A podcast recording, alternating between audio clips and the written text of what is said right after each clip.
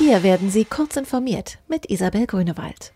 Und ewig grüßt die Vorratsdatenspeicherung.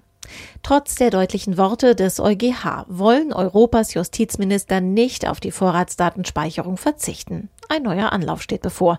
In der kommenden Woche wollen die Minister wieder einmal über eine europäische Regelung abstimmen. Dabei haben sie nach zwei Jahren Reflexion wenig vorzuweisen.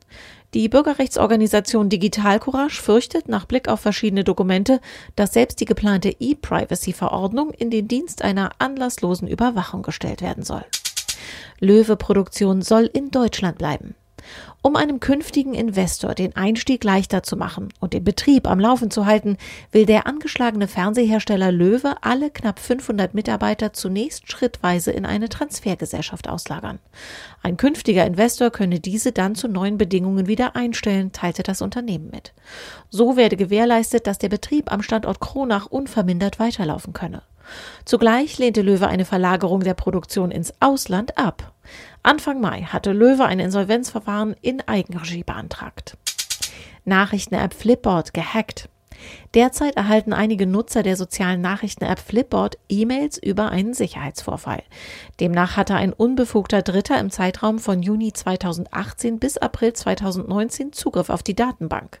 Somit konnte er Benutzernamen, Passwörter und in einigen Fällen auch E-Mail-Adressen und digitale Tokens, die Konten von Drittanbietern mit einem Flipboard-Konto verbinden, einsehen. Daten von Bankkonten und Kreditkarten sollen nicht betroffen sein. Wer sein Flipboard-Passwort auch bei anderen Online-Diensten einsetzt, sollte es dort zügig ändern. 50 Jahre Airbus. Es war ein Meilenstein der europäischen Industriegeschichte. Vor 50 Jahren schlug in Deutschland und Frankreich die Geburtsstunde des Flugzeugbauers Airbus.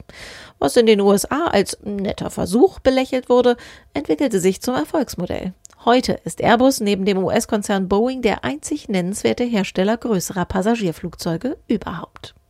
Diese und alle weiteren aktuellen Nachrichten finden Sie wie immer ausführlich auf heise.de.